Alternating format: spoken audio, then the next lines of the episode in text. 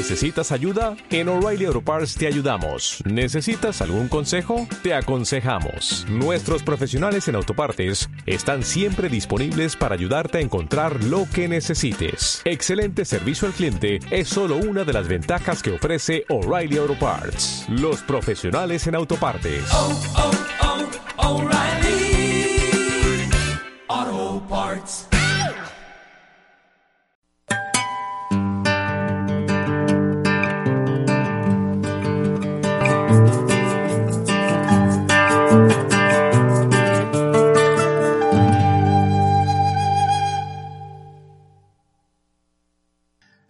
Bueno, estamos en un nuevo episodio del Mindful Podcast con el doctor Eric López y el doctor Héctor Gámez.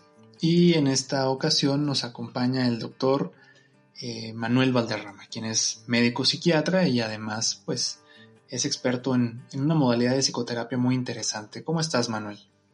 Hola, Héctor, ¿qué tal? Bien, bien, gracias. Encantado de participar con ustedes. Muchas gracias, Manuel. Bueno, pues antes de, pasar a hablar del tema que vamos a revisar el día de hoy, me gustaría si quisieras, Manuel, hablar un poco de, pues, de quién eres tú, a qué te dedicas, qué es lo que, lo que haces actualmente. Sí, Héctor, pues yo soy médico y psiquiatra de formación. Actualmente estoy haciendo una especialidad en psiquiatría infantil y de la adolescencia en el Instituto Nacional de Psiquiatría. Y pues también eh, de manera paralela he estado en formación en un tipo de terapia que se llama terapia focalizada en la transferencia. Ok, bueno pues justo ese es el tema que vamos a hablar el día de hoy, de la terapia focalizada en la transferencia.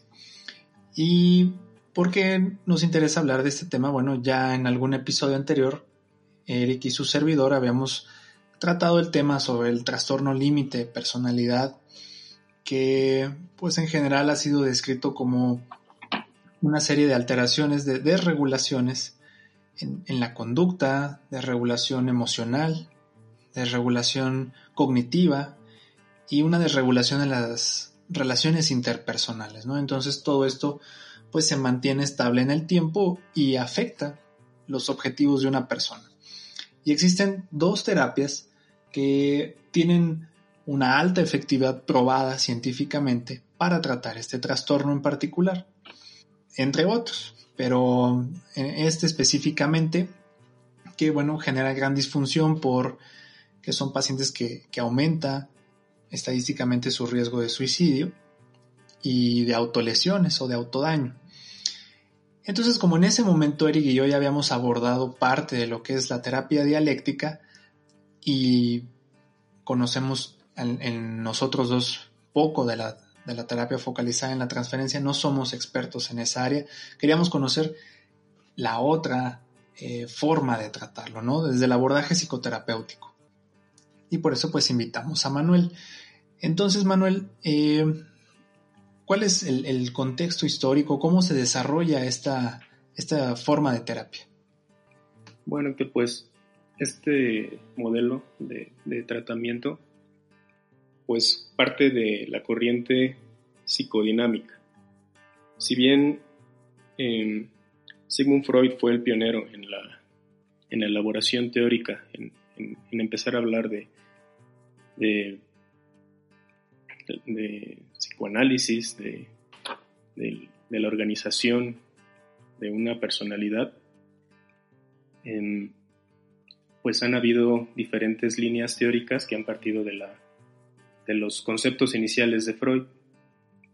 Una, una línea que empezó más o menos en la década de los 40, 50, se centra principalmente en las relaciones objetales, que es el, la forma en la que pues el sujeto no se, no se, se va desarrollando solo, sino se va desarrollando en la interacción con las figuras que, forman su, desarrollo, particularmente la madre.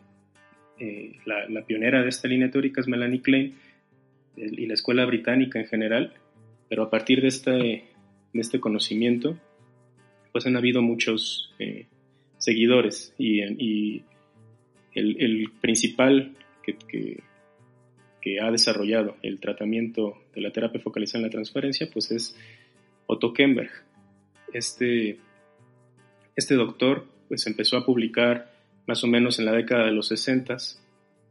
Es eh, austríaco de nacimiento, emigró a, Chile, en donde se formó como psiquiatra y pues a partir de todo lo que, lo que fue publicando en, la línea de, la organización limítrofe de personalidad, que es eh, eh, pues lo, que, lo que principalmente lo ha hecho, lo ha hecho famoso y, en la actualidad trabaja en la Universidad de Weill Cornell, en donde desarrolló una, pues la manualización de este, de este método. Yo creo que la principal aportación de, Otto Kemberg ha sido la posibilidad de manualizar el tratamiento psicodinámico, particularmente dirigido a la organización límite de personalidad. Y pues em, pienso que el, eh, si bien el, fenómeno del trastorno límite de personalidad se puede entender de diferentes formas, la, la aportación principal que hace la escuela psicodinámica es abordar el tema desde una perspectiva dimensional. Estamos, eh, en general, los psiquiatras familiarizados con un modelo categórico de psicopatología que involucra hablar de los diferentes trastornos eh, cuantificados en forma de, criterios. Pues, el, por ejemplo, el trastorno límite de personalidad eh, consta de nueve criterios para los cuales uno tiene que ser positivo para cinco, para cinco de ellos. No obstante, observar el, trastorno del límite de personalidad desde esta perspectiva genera mucha heterogeneidad, pues porque siendo positivo para cinco criterios de los nueve, uno queda ante la posibilidad de estar observando más de 400 eh, formas de presentación del trastorno límite de personalidad y esto pues puede agregar confusión al clínico. El modelo eh, de la escuela psicodinámica eh, plantea el, trastorno límite de personalidad desde una perspectiva más del desarrollo, más dimensional y que implica diferentes dimensiones. Estas dimensiones, eh, pues clásicamente son la identidad, las relaciones con otros, el funcionamiento moral, la agresión y los mecanismos de defensa. Y, pues lo, que, lo que se hace en, la, evaluación en general de, la terapia focalizada en la transferencia es partir de un diagnóstico de la organización de personalidad del sujeto.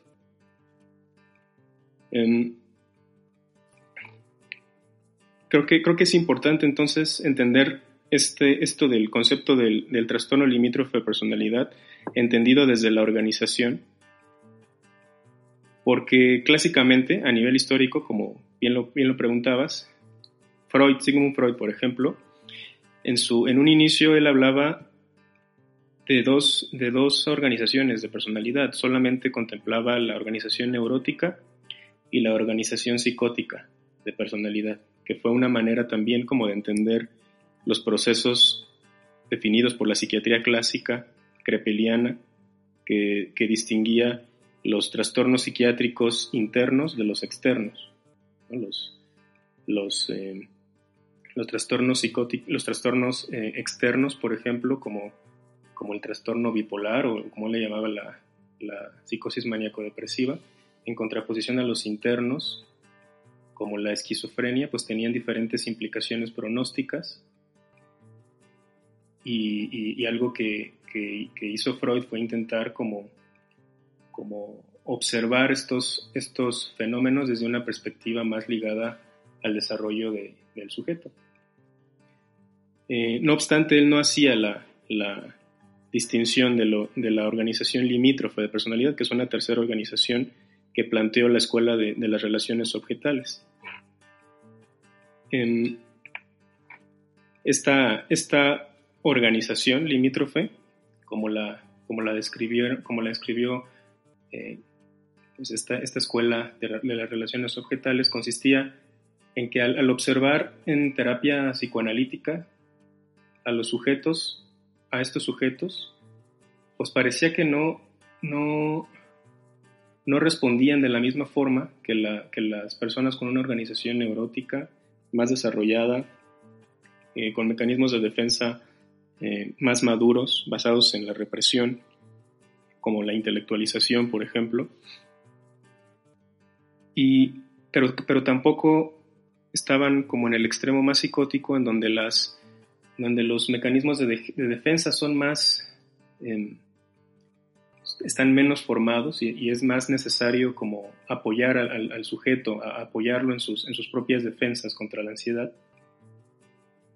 Y, estos sujetos con, con, esta, con esta organización parecían que fluctuaban entre lo psicótico y lo neurótico, de tal forma que por momentos parecía que el sujeto podría eh, tener episodios psicóticos ligados a la relación con el, con el terapeuta, como estar casi seguros que son eh, iguales a la mamá o iguales al papá, pero por otro lado al terminar la terapia, al terminar la, eh, la sesión, podían estar funcionando a un nivel casi neurótico, ¿no? Y, y pues eh, a partir de esta observación fue que empezó a hablarse de estas personas que estaban al límite entre la neurosis y la, y la psicosis. De hecho, el término limítrofe parte de la, de la, teoría, de la teoría psicodinámica.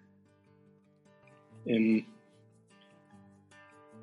y pues bueno, lo que, lo que hizo Otto Kemberg y, colaboradores fue un procedimiento mediante el cual uno podría aproximarse a un diagnóstico de la organización de personalidad contemplando estas tres organizaciones, psicótica, limítrofe y neurótica. Y si, y si se encuentra dentro de, dentro de la organización limítrofe, pues plantear algunas pautas terapéuticas. De lo, para lo que sirve un diagnóstico, pues, es para orientar al, tratamiento y orientar a las intervenciones que se van a hacer en el, en el, en el curso de, de, la persona. Pues bueno, no sé si con eso respondo tu pregunta, Héctor. Pues sí, Manuel, la verdad es que respondes incluso varias que te iba a hacer más adelante, lo cual está excelente. Digo, está muy interesante cómo nos llevaste desde eh, hablar del origen del psicoanálisis, trasladarlo hacia las escuelas que generaron la parte psicodinámica, hacer la contraparte con el diagnóstico categórico, también de una escuela alemana y que cómo esto se trasladó a los manuales eh, actuales. Y bueno, las diferencias que hay eh, entre el diagnóstico dimensional que se hace con entrevista estructural que hacen en la TFP y la diferencia es solamente hacer pues como un, un palomeo de, síntomas este como los que vienen en el manual diagnóstico del, del DCM. Está muy interesante todo esto. Y justo una pregunta que yo te iba a hacer era, bueno, ¿cómo, cómo era esto del diagnóstico estructural y cómo lo observaban desde la teoría psicodinámica la perspectiva que tenían del TLP, pero bueno, ya lo dijiste muy bien, inclusive dices algo muy importante y es cierto que a veces lo dejamos de lado, el hecho de que, bueno, pues el nombre se debe justamente a la aportación de esta escuela, ¿no? Y se sigue utilizando. Y de hecho, pues incluso artículos que proponen cosas nuevas vuelven a utilizar el término limítrofe, lo cual pues es interesante y a veces se olvida de dónde viene esto, está muy bien y pues nos deja resuelta la parte del contexto histórico. Y el hecho de, que te invitáramos a ti, Manuel, es porque, eh, bueno, pues nosotros nos conocemos desde el Instituto Nacional de Psiquiatría y ahí es un lugar en el cual convergen las dos perspectivas de psicoterapia, ¿no? La, la teoría dialéctica y la terapia focalizada en la transferencia. Comparado con lugares fuera de México, eh, esto es casi imposible, ¿no? De hecho, se recomienda que no se haga porque pues tenderían a, haber este pues como choques o inclusive haber resultados contradictorios. pero nosotros somos testigos de que esto ha funcionado en el instituto, curiosamente en un lugar de atención pública, y digo curiosamente por la demanda que puede llegar a haber y pues las limitaciones en recursos y todo esto. Entonces, sabiendo esto, Manuel, ¿qué características en particular tiene la TFP que la hacen diferente a otros tipos de terapia que también se pudieran llegar a utilizar para el trastorno límite? Sí, eh, pues pienso que la, la principal característica que distingue eh, al, tratamiento focalizado en la transferencia, la terapia focalizada en la transferencia, es eh, el recurso que hace de la teoría psicodinámica y de las técnicas, estrategias y tácticas que, parten de la, teoría psicodinámica. el, la, pues de las principales técnicas de tratamiento que aborda la terapia, psico, la terapia psicodinámica es la la asociación libre, que consiste en involucrar, en que el sujeto se involucre en un, discurso que no esté censurado, que no esté eh, modificado, o hacer, hacer el, como, como pues el, plantearse en, hablar frente, a, frente al tratante de tal forma que no esté censurando el contenido. Este es un, este es pues el de las técnicas básicas de la terapia psicodinámica que se van acompañando también pues de recursos que tiene el terapeuta donde va clarificando, confrontando, haciendo interpretaciones conforme lo que va diciendo el, paciente. también uno de los recursos tácticos que tiene la terapia focalizada en la transferencia es el uso de un contrato. El contrato terapéutico que se plantea con, con el paciente y es pues eh, a través de este mismo contrato terapéutico que uno espera que se vaya desplegando la transferencia. El contrato se individualiza para cada, para cada paciente en función de, la, de, los resultados que arroja la, entrevista estructural. Entonces, em,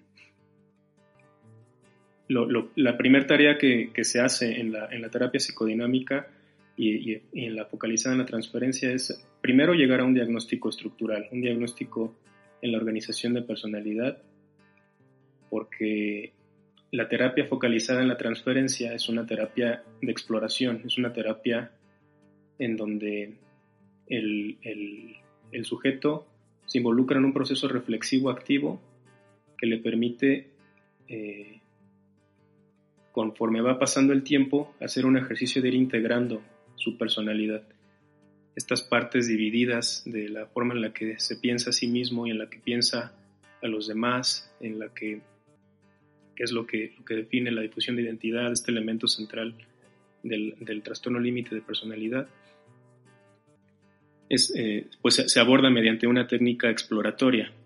No obstante, eh, esta terapia yo pienso que no es, también es oportuno decir, no es para todos los, para todas las organizaciones de personalidad. Las personas que se organizan desde una, eh, en, una organización más psicótica de personalidad, que son sujetos cuyos mecanismos de defensa son más primitivos, que no están como fluctuando o no están con dificultades para integrar una noción de sí mismos y de los demás, sino que ellos luchan en primer lugar con, con el reconocimiento de su propia existencia. En términos eh, ericksonianos de, de, Erickson, ellos están todavía en, una etapa del desarrollo o se quedan eh, fijados en una etapa del desarrollo más primitiva, basada en la, en la confianza, en, el, en un sentido de confianza y de, y de, y de, y de la propia existencia. Son sujetos que más que, un, más que incorporarse en un proceso eh, reflexivo y, exploratorio, lo que, les, lo que les ayuda es fortalecer los mecanismos de defensa, apoyarlos en sus propios mecanismos de defensa, que es algo que no hace la terapia focalizada en la transferencia. La terapia focalizada en la transferencia ayuda a la reflexión. Entonces, personalidades que se organizan eh, psicóticamente, no, no conviene trabajar desde, desde un contrato y desde la asociación libre. Eh, esto es más para personas que se organizan eh, a un nivel limítrofe, ¿no? que parte pues, de las dificultades que tienen, de la falta que tienen en la integración de quién son ellos y los demás, que, que estamos hablando de nuevamente de Ericsson como en etapas más, más adelantadas del desarrollo. Em, pues bueno, eh, no sé si, si me desvié, Héctor, de la, de la pregunta o... No, para nada. Digo, creo que es importante saber eh, esas características que tú dices, por ejemplo, lo del contrato, eh, la entrevista estructural y que bueno, pues no aplica para cualquier este, estructura de personalidad. Ahora, hablabas de algo sobre que este tipo de terapia es, manualizada, ¿no? Entonces, existe un texto y existe una base por la cual alguien puede tomarlo, vaya algo teórico, que alguien lo puede tomar y llevarlo a la práctica. Aquí lo importante, Manuel, es eh, qué se necesita para que, eh, por ejemplo, si yo compro el libro o si yo compro el manual o si yo tengo acceso a esa teoría, ¿qué necesito para poder dar la terapia focalizada en la transferencia? Porque a lo mejor si yo estoy escuchando esto y entonces digo, bueno, pues soy un profesional de la salud mental que requiere de atender pacientes con trastorno límite y entonces Manuel dice que esto es manualizado, pues fácil, compro el manual y me pongo a dar TFP como dice en el manual y sencillo. Pero pues de hecho es una terapia que al menos en lo personal yo no opté por ella porque tiene un grado de complejidad eh, al momento de estarlo haciendo muy, pues muy alto, ¿no? Entonces se requiere de mucha atención y mucha concentración. ¿Qué es lo que se necesita además de, de, tener la teoría, Manuel? Sí, yo creo que lo, es, muy, muy, muy pertinente tu, tu, pregunta, Héctor, porque si no, no basta solamente con, con leer el manual. Em, es muy importante, pues, tener la, la, la información que incluye este manual, las diferentes técnicas, tácticas, y estrategias, que es lo que, en lo que se enfoca este manual de tratamiento. Digamos que las, eh, las estrategias son los principios generales que, que, organizan, que organizan la, terapia. Las, eh, las tácticas son las herramientas que puede ocupar el terapeuta para abordar las técnicas que son la clarificación, la interpretación, la confrontación. Eso es lo que viene en el manual. No obstante, para que uno, para que uno diga que, está haciendo TFP, yo considero muy relevante tres, variables. Una, una, de ellas es que la, la, terapia focalizada en la transferencia está diseñada para ver al paciente al menos dos veces a la semana. Esto es bien importante porque verlo más veces facilita el acceso a la, reflexión. Mientras más veces veas a una persona en un, periodo de tiempo, más probable va a ser que se involucren en un proceso reflexivo que implique la relación entre ambos. Otra, otra característica que también es muy importante es la, supervisión. Y para la, y para la supervisión es necesario pues, eh, grabar la, grabar la sesión porque mucho del material que se supervisa cuando, cuando se aborda eh, la, dinámica de una relación, no, no basta únicamente con el contenido verbal de lo que se habla entre dos personas. Es muy relevante la comunicación no verbal. Entonces, la supervisión lo que trata de abordar es eh, que el terapeuta esté haciendo uso de las diferentes estrategias, técnicas y tácticas de la, de la terapia focalizada en la transferencia, momento a momento con, con, su, con su paciente. Eh, estos espacios de supervisión son, yo los, yo los pienso necesarios. Uno no puede decir que está haciendo terapia focalizada en la transferencia y posiblemente ningún tipo de terapia si no está eh, supervisando con, con, colegas su propio trabajo y su quehacer. Eh, entonces, las tres características que yo consideraría necesarias para decir que uno está eh, en un está dando terapia focalizada en la transferencia es conocer lo que, lo que aporta el manual, ver al paciente dos veces a la semana y supervisar la, supervisar la terapia. Ok, fíjate aquí dices algo muy interesante que de hecho se hace en otros, en otras perspectivas eh, psicoterapéuticas, en otros modelos de terapia, pero que mm, a veces al, paciente eh, le puede generar cierto temor, miedo, puede llegar como a, establecer un obstáculo y justo si lo que se está buscando es una reflexión es qué tanto en, en la práctica les afecta a quienes hacen esto, digo, pues tú eres alguien que ya ah, lo hace, este, es alguien que se sigue especializando en este modelo de terapia, pero también conoces más gente, justo con los que te supervisas.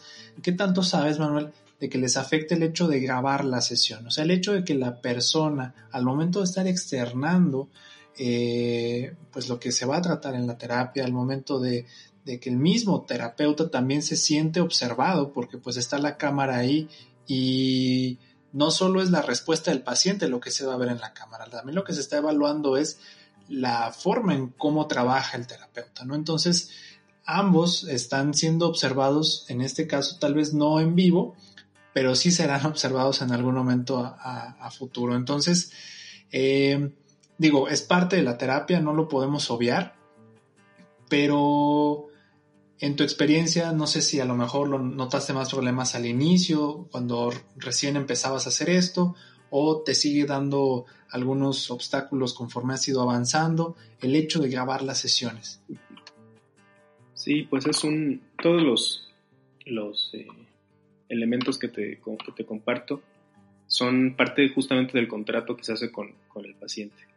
Cada parte del contrato se tiene que ir clarificando y especificando la racionalidad que hay detrás de, que se vean dos veces a la semana, de que se graben las sesiones, de la necesidad de supervisar, de la necesidad de que haya asociación libre en el proceso, de la necesidad de que se involucren en un trabajo reflexivo, todo eso tiene que ir acompañado de una explicación clara, que, el paciente o la paciente entienda eh, a, la, pues como, tal cual lo que, uno, lo que uno está pensando para evitar que se someta a otro tipo de interpretación. Y pues sí, hasta, hasta el momento todavía ha sido material a individualizar este tema de la grabación dos veces a la semana. Ahora que estamos en, pandemia, lo que hago es pues grabar las, las sesiones en, la computadora y pues esto agrega otro, otro problema que es el, la capacidad de memoria de los dispositivos. Entonces ha sido necesario como ajustar esta, esta Mm, esta parte del contrato de la grabación.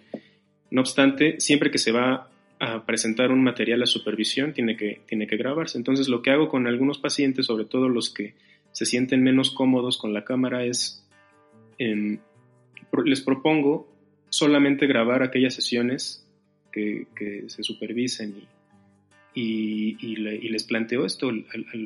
cuando voy a supervisar alguna sesión, yo le digo, esta sesión la, vamos a supervisar, por lo que voy a grabar la, sesión. No grabo, habitualmente no grabo todas las, sesiones, solamente las que voy a supervisar, pero sí tiene que haber un consenso con la, con la persona que, con el paciente, pues no, no se hace a escondidas ni mucho menos, es algo que se, que si el paciente no está logrando entenderlo, se explica hasta que lo entienda y si no está de acuerdo, simplemente no es un, posiblemente no es el mejor tratamiento para esa, para esa persona. Así es, doctor. Excelente, pues qué bueno que, nos lo comentas porque justo esto, ¿no? No se hace a escondidas, eh, es hasta que el paciente lo comprenda, lo acepte y pues lo tolere, ¿no? Lo, lo, pueda, pueda saber de la existencia de la grabación y que aún así pues pueda estar en la terapia, lo cual este, pues suena genial, que no, no, se fuerce al, paciente. Ahora, Manuel, eh, hablándonos un poco del set de terapia, hacías una revisión acerca de que, bueno, pues esto es derivado de la teoría psicodinámica y muchas veces cuando se habla de psicodinamia se piensa inmediatamente en psicoanálisis, se piensa a veces inmediatamente en Freud y en una persona recostada en un diván, mientras el terapeuta, sin necesariamente estar frente a él, lo está escuchando. Y ya, esa es la idea general. Pero eh, sé que no necesariamente es así y que la TFP tiene una serie de características especiales en el set de terapia. Entonces, respecto a eso, y digo, ahorita qué bueno que tocaste el tema de la pandemia porque seguramente así como en otras terapias se han tenido que adaptar y evolucionar frente a la crisis sanitaria, eh, que también nos puedas hacer como una descripción de, cuál era el set antes de la pandemia y qué es lo que han hecho ahora este, justo con, con el COVID. Sí, es un, es un tema bien interesante que se tocó en, la, en, la última, en el último bienal, que justamente se presentó a nivel pues a distancia, en el formato a distancia, en, la Sociedad Internacional de Terapia Focalizada en la Transferencia, cada dos años hay una reunión con los, con los miembros de la sociedad a la que, a la que también pertenezco. Y, la, y lo que trató esta, la reunión de este año fue, entre otros temas, las adaptaciones que se han hecho en la, en la pandemia. Cierto es que, la, que la, el modelo psicoanalítico convencional, el que planteas eh, con el diván y el terapeuta atrás observando la conducta del paciente y, acotando algunos aspectos de esta conducta, pues se ha ido replanteando en el transcurso de las diferentes escuelas de corriente psicodinámica. Pues con, el tiempo se ha, ido ajustando esto, ya no todos los modelos psicodinámicos significan el diván. Eh, muchos de estos modelos ahora incluso implican la interacción frente a frente a la, a la persona y la, la, terapia focalizada en la transferencia es así. La terapia focalizada en la transferencia se enriquece de la comunicación no verbal entre el paciente y el sujeto y el terapeuta. Em, de tal forma que es fundamental que se estén viendo en el transcurso de la, de la interacción, que, que, haya un intercambio de comunicación no verbal, que justamente es lo que, lo que se observa en la, en la, en la supervisión, entre otras cosas.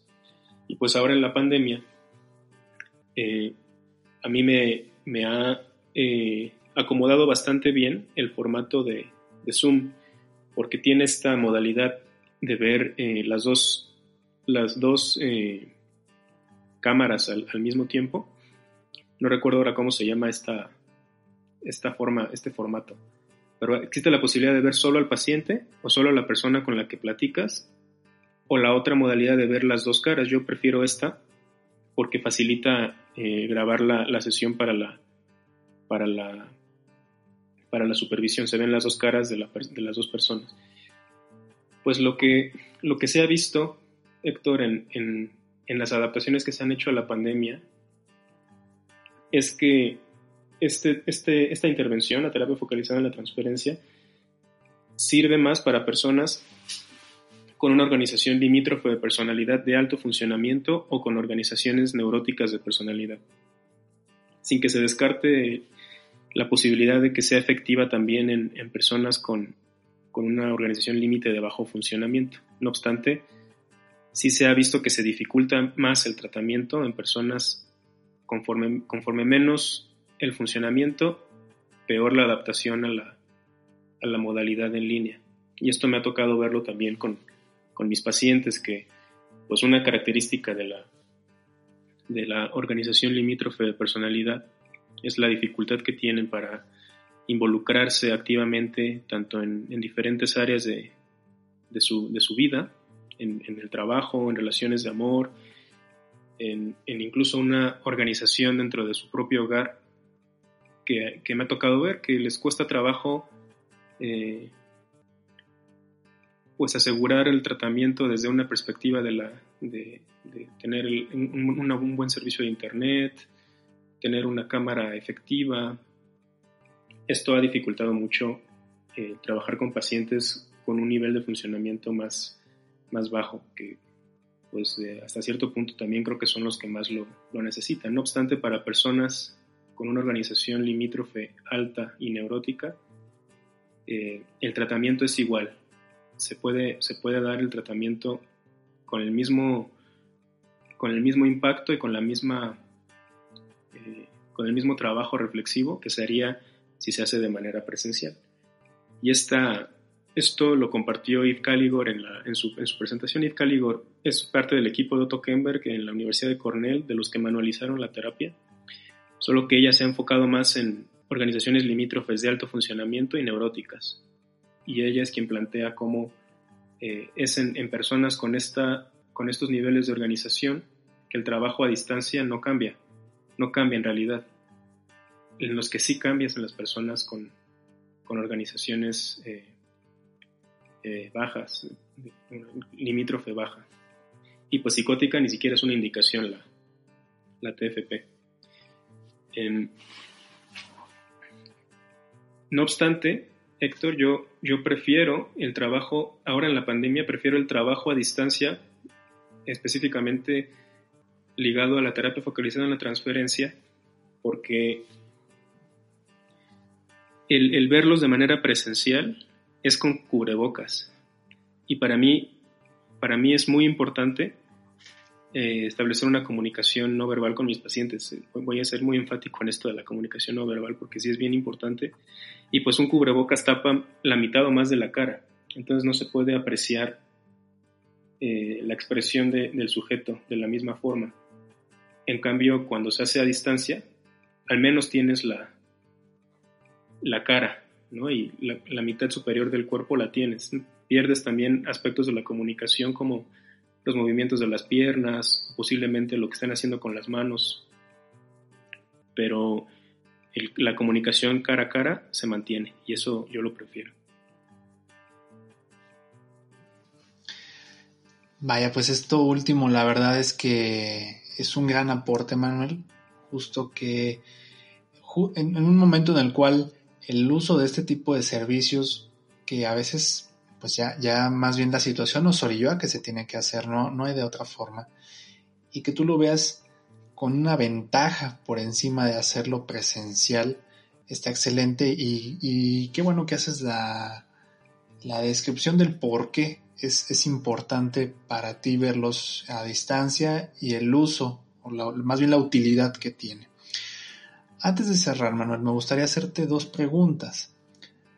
Eh, la primera es si esta es una terapia en la cual se lleva, eh, se requiere de dos sesiones semanales y yo soy un paciente o soy una paciente que tiene el diagnóstico de trastorno límite y me interesa, ¿cuánto tiempo estaría en terapia?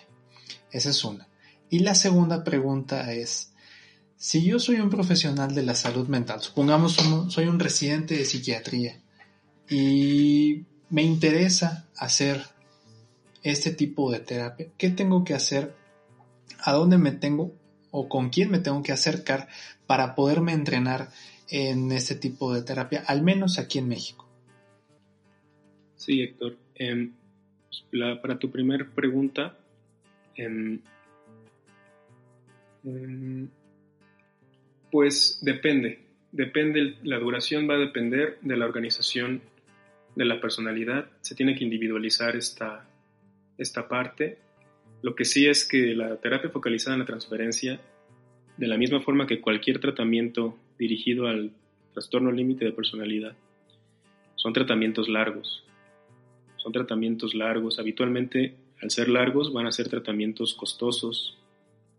Y esto es algo que tienen también que, algo que se tiene que plantear a, los pacientes. Desgraciadamente en nuestro país no existe, no existe la forma de, de garantizar un tratamiento eh, largo para personas con trastorno límite de personalidad, salvo quizás la excepción del Instituto Nacional de Psiquiatría y posiblemente del Hospital Universitario de Monterrey, en donde tienen programas de, terapia a largo plazo para pacientes a nivel público, que por supuesto que están sobresaturados y las listas de espera son larguísimas, pero habitualmente cuando se piensa en estos modelos de terapia se piensan a nivel privado, se piensa que sean largos y al ser largos que van a ser, van a ser costosos. Eso, es algo que se tiene que plantear a los pacientes, tanto la terapia focalizada en la transferencia como la terapia dialéctica conductual, como la terapia de mentalización, como la terapia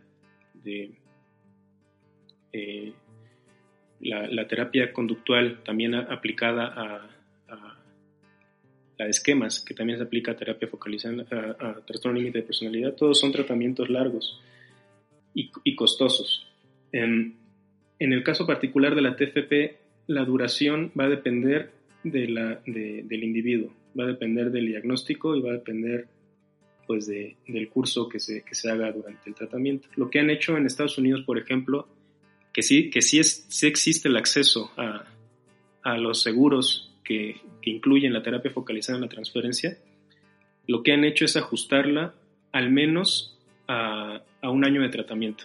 Es de lo que estamos hablando, al menos un año de tratamiento, pero pues en, en mi experiencia lo que yo he visto es que las personas que se involucran en tratamientos de corriente psicodinámica, pues se involucran en ellos eh, uno, dos, a veces hasta tres años. También mantener un tratamiento en terapia psicodinámica por mucho tiempo, yo lo considero poco oportuno. Yo creo que, eh, cuando pienso en un tratamiento, cuando pienso en el tratamiento de terapia focalizada en la transferencia, lo pienso de uno a dos años aproximadamente. Y esto va a depender del, de la, del, pues, del diagnóstico del sujeto. En personas con una organización limítrofe de alto funcionamiento, lo más probable es que el tratamiento sea de menor duración que en alguien de organización limítrofe de bajo funcionamiento. Caso distinto al de las personas con organización neurótica que habitualmente están más en un proceso, es, es diferente el abordaje que se hace a las personas con organización neurótica y eso no lo contempla la TFP, pero las personas con organización neurótica suelen permanecer muchos años en un, en un, en un tratamiento. Pero bueno, eso es un, ese es un tema aparte, eso no, no, está ligado necesariamente al nivel de funcionamiento, sino al interés propio del sujeto en encontrar reflexión respecto a su, respecto a su mundo interno. y pues en, en México, si, si, existe el interés por los médicos residentes o psicólogos en formarse en, terapia focalizada en la transferencia, pues se pueden acercar al grupo TLP México, eh, que está coordinado por, por el doctor Iván Arango, el doctor eh, Juan Pablo Omada, la doctora Xochil Duque, que son los, pues, los, los organizadores de este grupo, son todos los tres supervisores de la terapia focalizada en la transferencia. El doctor Iván Arango trabaja en el Instituto Nacional de Psiquiatría coordina la clínica de trastorno límite de personalidad. Y pues si, si, son residentes, sí que se puede eh, arreglar alguna rotación en, en, este servicio que está abierto a que los residentes aprendan de este y de los modelos diferentes que se aplican en la, en la clínica.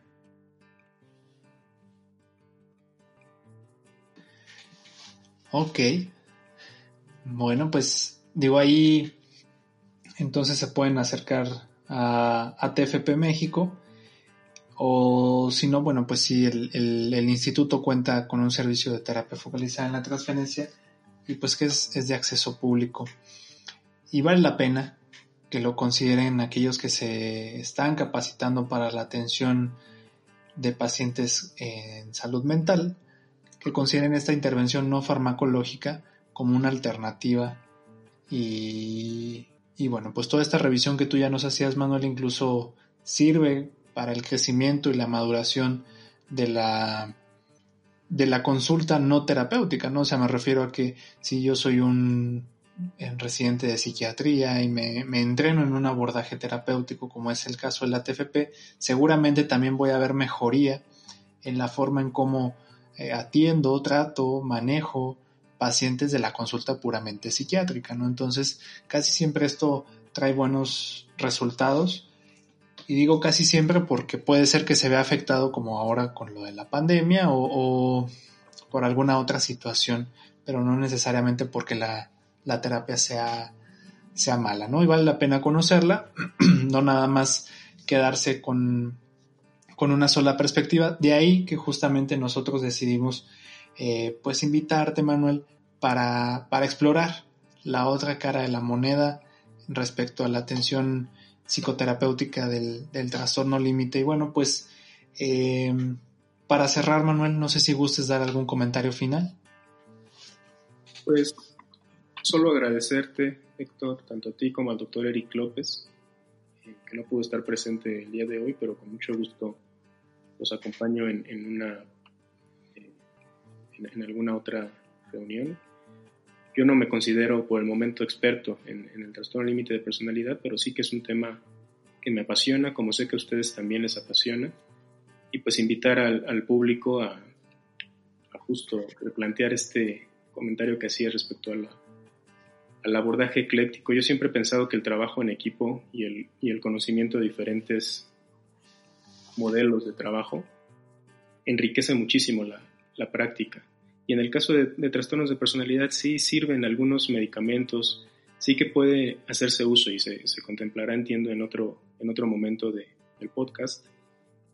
Pero pues recordar que la, personalidad eh, pues es algo que se que, que no, no, se ha logrado entender desde un punto de vista solo farmacológico. Es importante entenderlo desde diferentes perspectivas, desde la perspectiva conductual, desde la perspectiva psicodinámica, desde las perspectivas incluso sistémicas que, también aportan bastante al, entendimiento de, lo que es crecer en una personalidad, con una personalidad en una, en una familia, en una sociedad, con diferentes grupos de personas, también es, es bastante enriquecedor.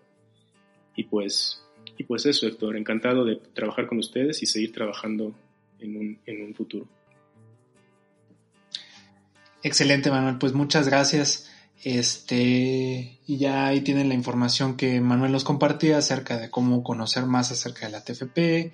Este, incluso pueden seguir en redes sociales al grupo de TFP México y saber más acerca de, de la terapia focalizada en la transferencia no solo para trastorno límite, sino incluso tienen información muy interesante sobre trastorno narcisista de la personalidad, sobre narcisismo en general, que vale la pena eh, revisar, escuchar las aportaciones del doctor Kemberg sobre este y sus colaboradores sobre este tipo de, de pues entidades clínicas, ¿no? que a veces, como bien decía Manuel, no han sido del todo claras con el abordaje farmacológico y claro que lo vamos a abordar en otro capítulo del podcast sobre el, tratamiento farmacológico del trastorno límite de personalidad.